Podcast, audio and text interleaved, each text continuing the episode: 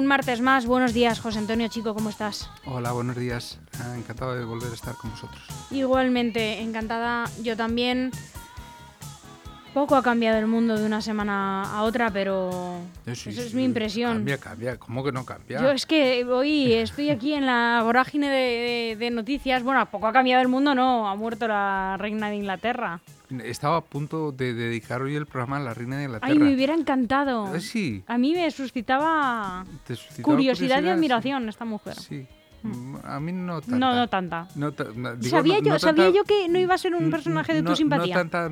No, no, vamos a ver. Lo personal sí me parece una persona muy simpática. Dicen que era graciosísima. Sí, sí, ¿de dónde vamos? Yo recuerdo, de- tienes que tener un cier- una cierta dosis de, de humor para participar en una ceremonia de inauguración de los Juegos Olímpicos Ah, sí. con unas sillas que se tiraban para caídas Sí. junto con Daniel Craig, ¿no? Aquello sí, sí. era espectacular, así, me encantó. En, en ese sentido, fenomenal. Y además en lo, en lo personal sí me parecía una persona que podía ser incluso simpática, ¿no?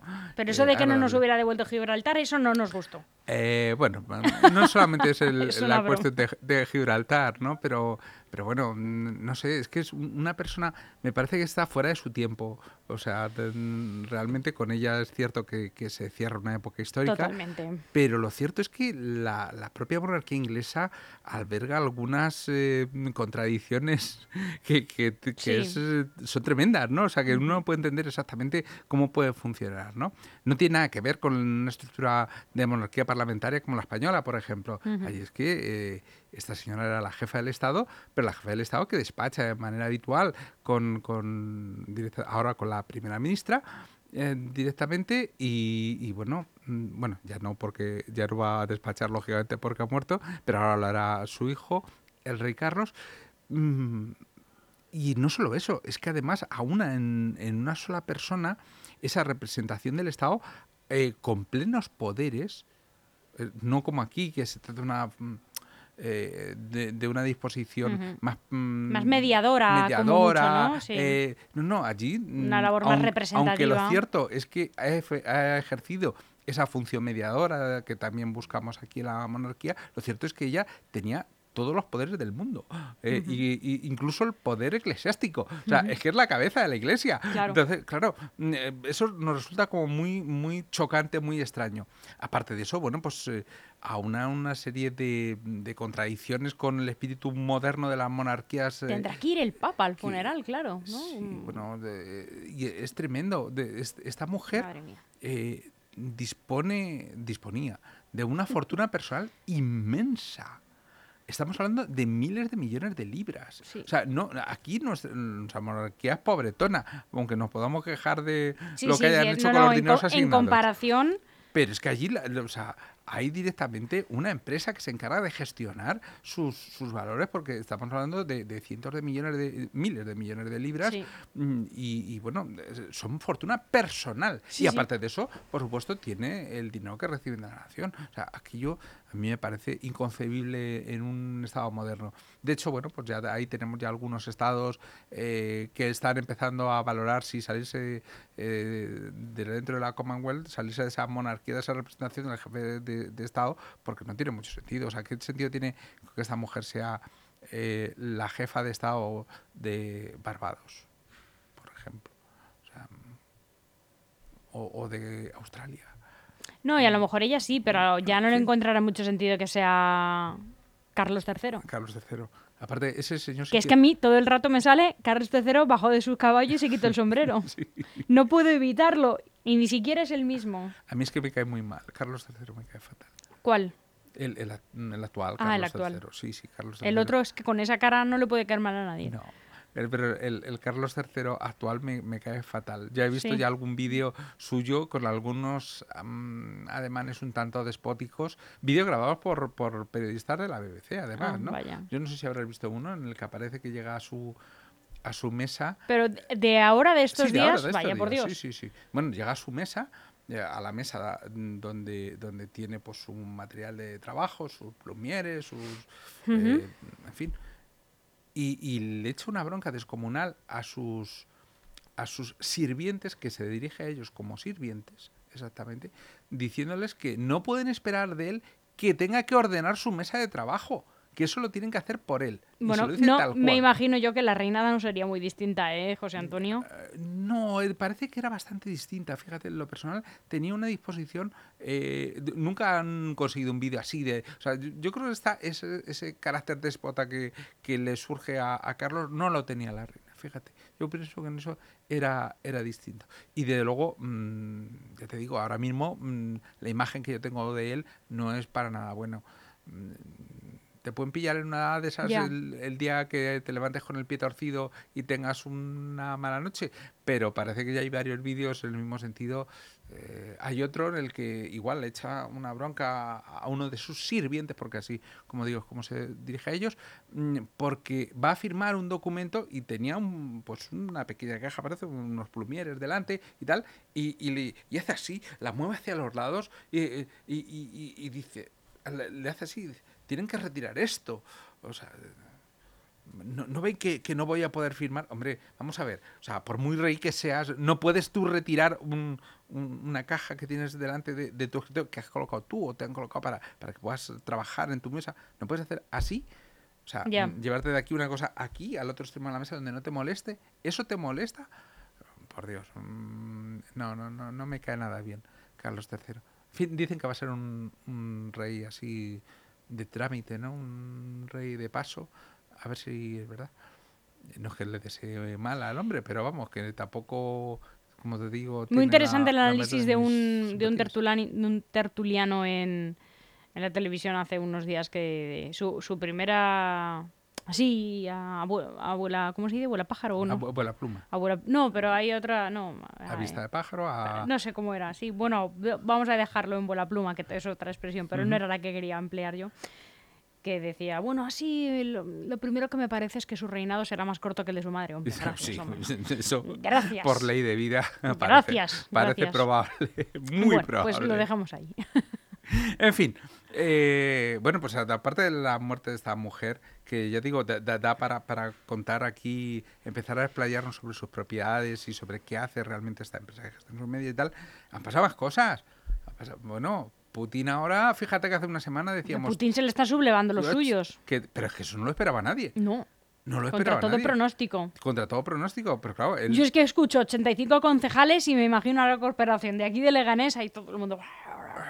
Claro, pero, pero claro, que, que surjan y concejales de, de Sí, sí, grandes sí, ciudades, sí, eh, eh, como San Petersburgo directamente. entiendo que no funciona "Oye, igual, que no son concejales como los de aquí, ¿no? Que No, tendrán más... mm, eh, que serán como cargos más importantes, quiero decir. Bueno, es algo similar, lo que pasa Como es que... alcaldes hay- serán más. Sí, ellos Lo que pasa que se llaman tienen, concejales. tienen mayor poder, Eso digamos, es. dentro de su... Eso y sobre es. todo, menor dificultad en la disposición de dinero.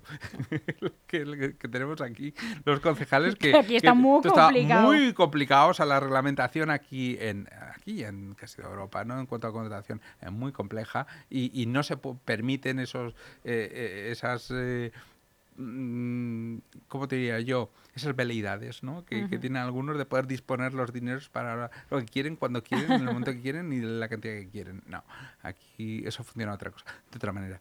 Pero como te digo, eh, mm, este señor empieza a ver las cosas un poquito mal.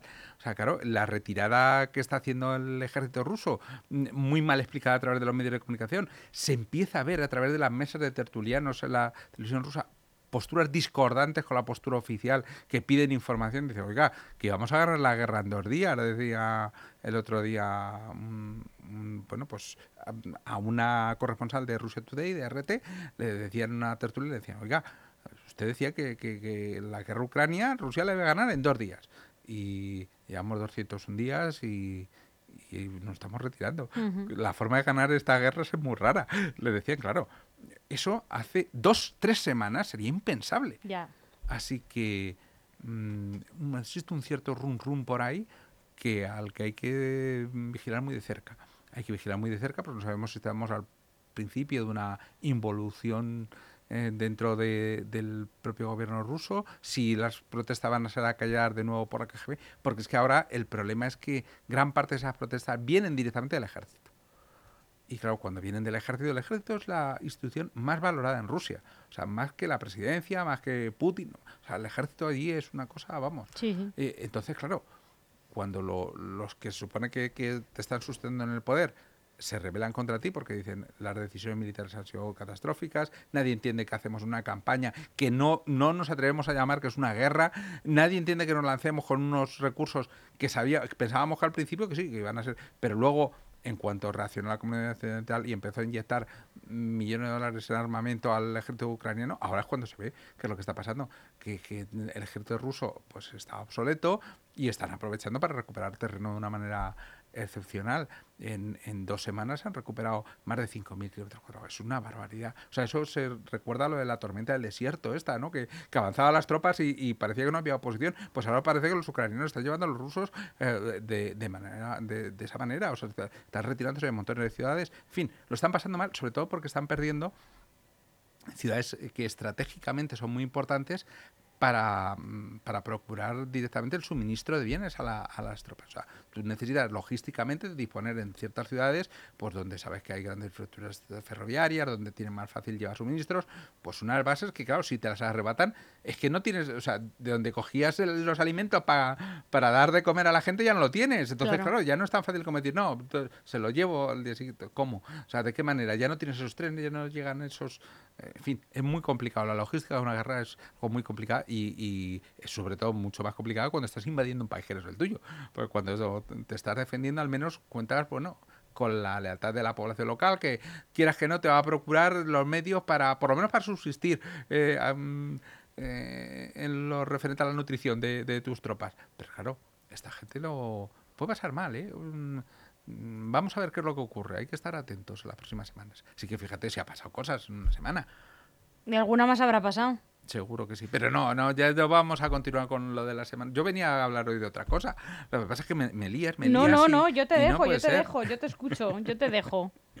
Yo, yo venía a hablar hoy de otra cosa. Yo- yo- A ver. eh, Iba a ser una más distendida. Venga. una charla más distendida. Eh, y es que el otro día estaba mm, revisando un artículo por ahí y, y encontré algunos de los términos que habitualmente se utilizan en economía y estuve reflexionando sobre el, cuántos términos relacionados con los animales se utilizan en economía. Ya hemos visto aquí unos cuantos.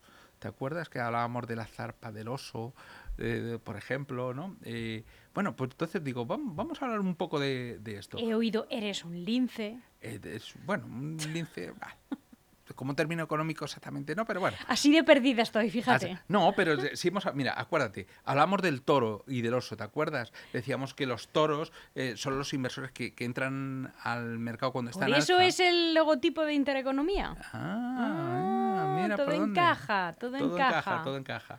¿no? El, el toro es un inversor optimista que, que compra cuando los precios suben porque piensa que van a seguir subiendo. En fin, esto- de ahí el logotipo efectivamente de, de Intereconomía. ¿no? Fíjate. Y el oso, pues es todo lo contrario. El oso es un inversor que invierte cuando el mercado está a la baja. Dicen que la zarpa del oso hacia abajo.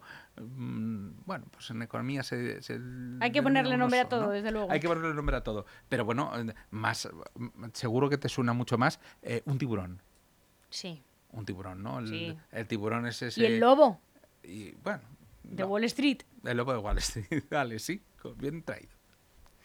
Bien traído. Bueno, pues ya sabemos los, los tiburones, ¿no? Que son esos inversores que buscan las oportunidades de compra y venta de, de los valores y normalmente son despiadados, ¿no? Se habla de un tiburón normalmente como alguien que, que es capaz de coger y desmenuzar las, las empresas. Muchas veces compran eh, empresas que están en un estado ruinoso eh, para vender todo, todos sus bienes eh, y resarcirse con los beneficios dejando a, a los inversores, a, a los que de- debía dinero esa empresa, pues sin un chavo.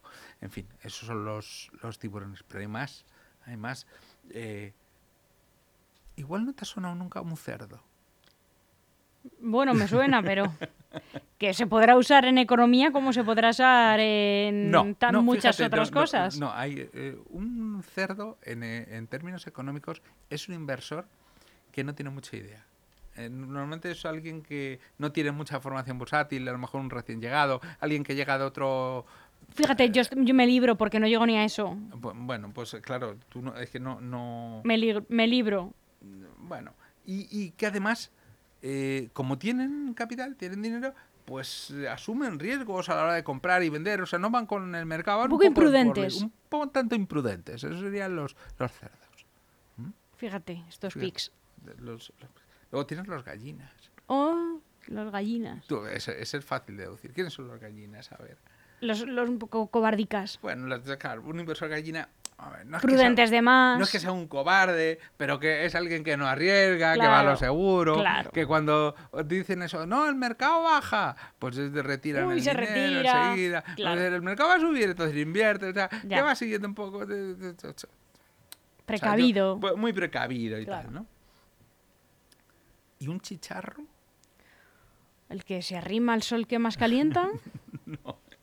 Los chicharros son em, los valores que... mm, Pero que ¿y esto toda la gente que se dedica a la economía se lo sabe?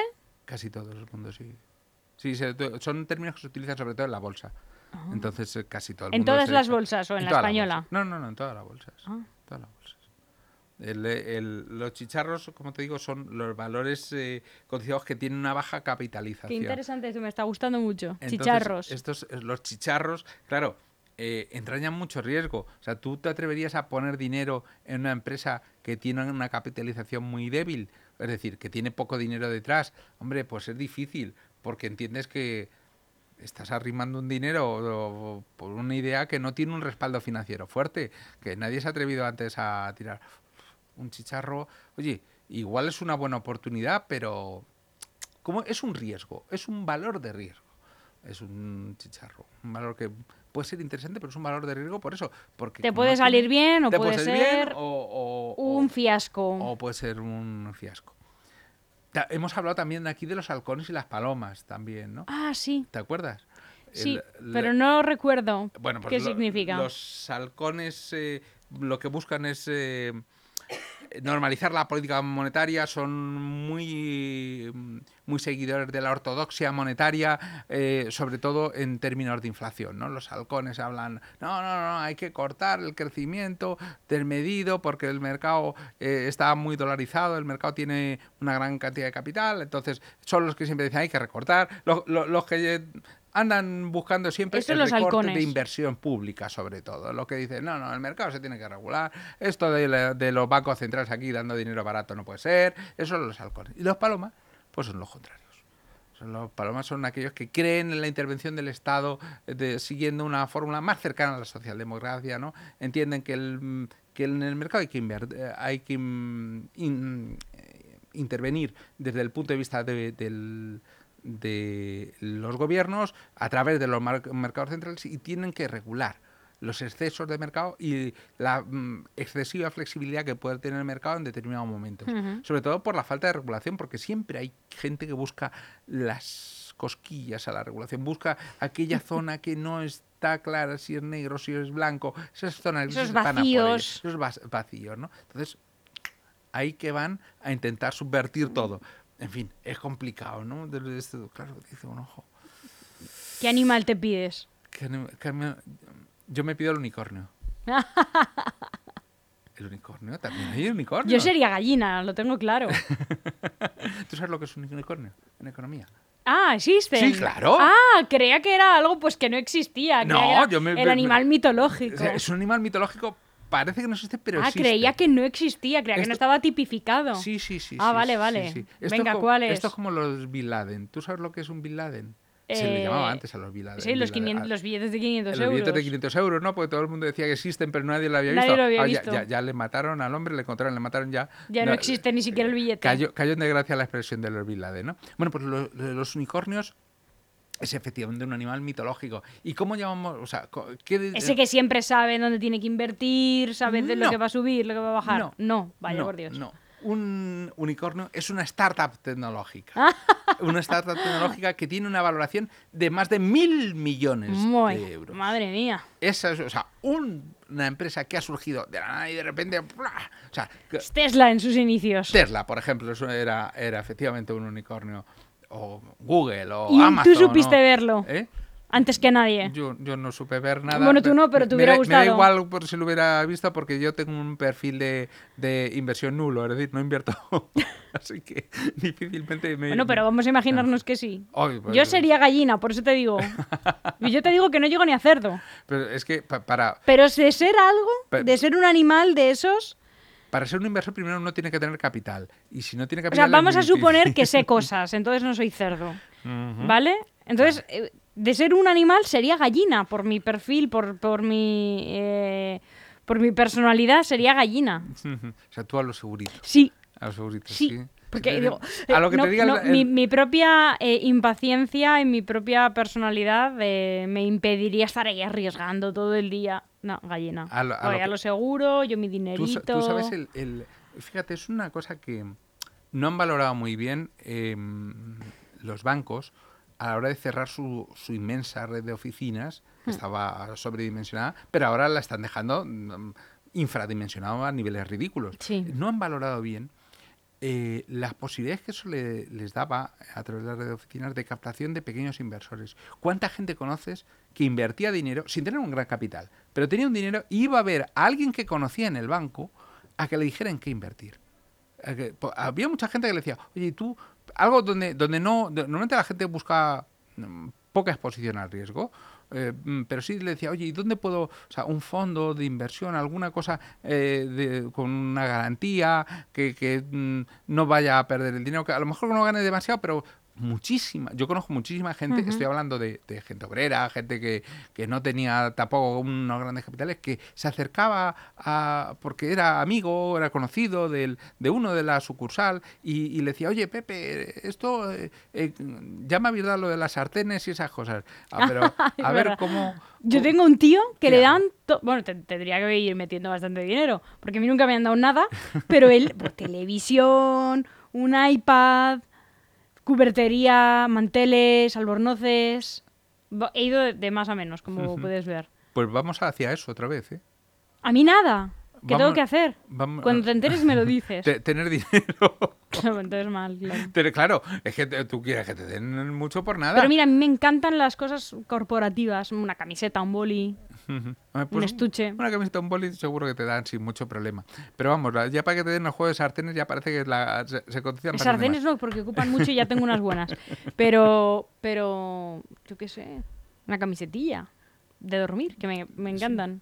Oye, pues nada, habrá que, habrá que pasarles la idea a lo mejor a, a esta red de bancos. Como te decía, ahora lo que te encuentras es que han perdido eh, a este pequeño inversor que les ayudaba mucho porque, porque les permitía te- jugar con un dinero. Normalmente iban destinados a, mm, a- a fondos de la propia entidad, lógicamente, fondos de inversión de la propia entidad, que les permitía respaldar eh, su cartera, una cartera de valores diversificada mm, de una manera pues muy cómoda, porque ese pequeño inversor no se preocupaba, es que no entendía. O sea, dejaba toda la responsabilidad en manos de su de su agente, de, de- de ese director del banco o, o de ese broker comercial que tienen allí, eh, directamente para que operara directamente en bolsa. mm, ya te digo, y no solo se preocupaba de decirle, oye, ¿cuánto hemos ganado del año pasado? Y decía, "Uf, este año, bueno, mm, 100, no te preocupes que yo te lo paso para la declaración. Ah, vale y no, el pequeño inversor normalmente no exigía mucho más. Es difícil que exija mucho más porque sabes que tampoco tiene mucho que... Pero claro, la suma de tanta gente, eso lo han perdido. Claro. Porque es mucho más difícil convencer a alguien directamente a través de la maquinita. Sobre todo cuando no tiene experiencia en ello, ¿no? Mm, Los que van en la maquinita son los jóvenes. Sí, la- la- cuando hablo de la maquinita me refiero obviamente al, al teléfono móvil. Ya empiezo a tener expresiones de, de gente mayor. Uy, No, a mí también me está pasando. bueno. El caso es que evidentemente los jóvenes no tienen ningún problema en, re- en realizar sus operaciones eh, con los bancos a través del teléfono, pero la gente mayor mm, sigue de- y ya no es por falta solo de cultura digital, porque todo el mundo sabe usar WhatsApp y lo usa bien, o casi todo el mundo. Y Hay gente que abusa. No, no, del- eh, lo del ya el meterte al banco ya te, como que te da un cierto respetillo, Sí. ¿no? Sí. O sea, sobre todo gente mayor de 70 años, 65 años. eh, Yo creo que están queriendo hacer ese cambio un poco bruscamente. A mí, no sé, eh, eh, no me gusta decir que, que me da pena de las personas mayores, porque no, no quiero sentir pena, pero sí, sí que me la da. Porque no, no, no, no, no tienen por qué adaptarse personas tan mayores y no tan mayores eh, a, a una era digital, a, a- a esos golpes tan bruscos y les están obligando. Les están obligando porque, bueno, en un principio eh, parecía lógico que hubiera una cierta concentración. Hemos, llevamos una- unos cuantos años en los cuales los tipos de interés han estado muy bajos. Evidentemente, con tipos de interés bajos, la banca es muy difícil que consiga generar grandes beneficios y la forma de ellos de, generar grandes beneficios pues ha sido reducir muchísimo su estructura comercial, su estructura bancaria, pero claro, a la vez estás perdiendo pues esa cercanía que antes tenían a la gente. Eh, ahora que los tipos de interés van hacia arriba, lógicamente por la situación que está provocando la guerra, de- lo hemos comentado muchas Sí, sí. veces, y, y el problema que ha habido con el desabastecimiento de materias primas, que ahora se está empezando más o menos a regular, pero que nos está llevando a, a cifras de inflación desconocidas en los últimos años, a nosotros y en toda Europa, eh, pues los bancos van a ganar mucho más dinero. Y Claro. claro, teniendo una menor red de oficinas, pues todavía van a ganar muchísimo más dinero. Claro, Con lo cual, al final, ¿hay que intervenir en el mercado? Pues sí, y hay que limitar esas ganancias estratosféricas que pueden tener determinados sectores, llámense tecnológicas, llámense proveedores de materias de primas, llámense bancos, que de una manera mm, excelsa nos extorsionan de una manera brutal. O sea, no puede ser que para disponer de tu propio dinero, no estoy hablando para pedir un préstamo, sino para disponer de tu propio dinero, sea una tarea hercúlea, o sea, Claro. casi imposible. No, no, no, usted todo a través de la tarjeta. Oiga, pero es que yo necesito eh, hacer... No, no, no, no, tú, usted a través del... Oiga, que yo quiero hablar con alguien que... No, no, a través de la... Eso no puede ser, no puede ser. no puede ser. José Antonio, muchísimas gracias. Gracias a vosotros. Me quedo con la gallina. Yo me quedo con el unicornio. Unicornio. ¿Y sabéis que hay unicornios en Leganés? Ah, no. Bueno, todavía unicornios no, pero casi. Me has dejado ahí. un- Vamos, vamos a llamarles potenciales unicornios. ¿Por qué? Porque hay unas startups maravillosas en Leganés que tienen unas posibilidades de crecimiento extraordinarias. Hablamos de eso el próximo programa. Venga. Venga. Hasta la semana que viene.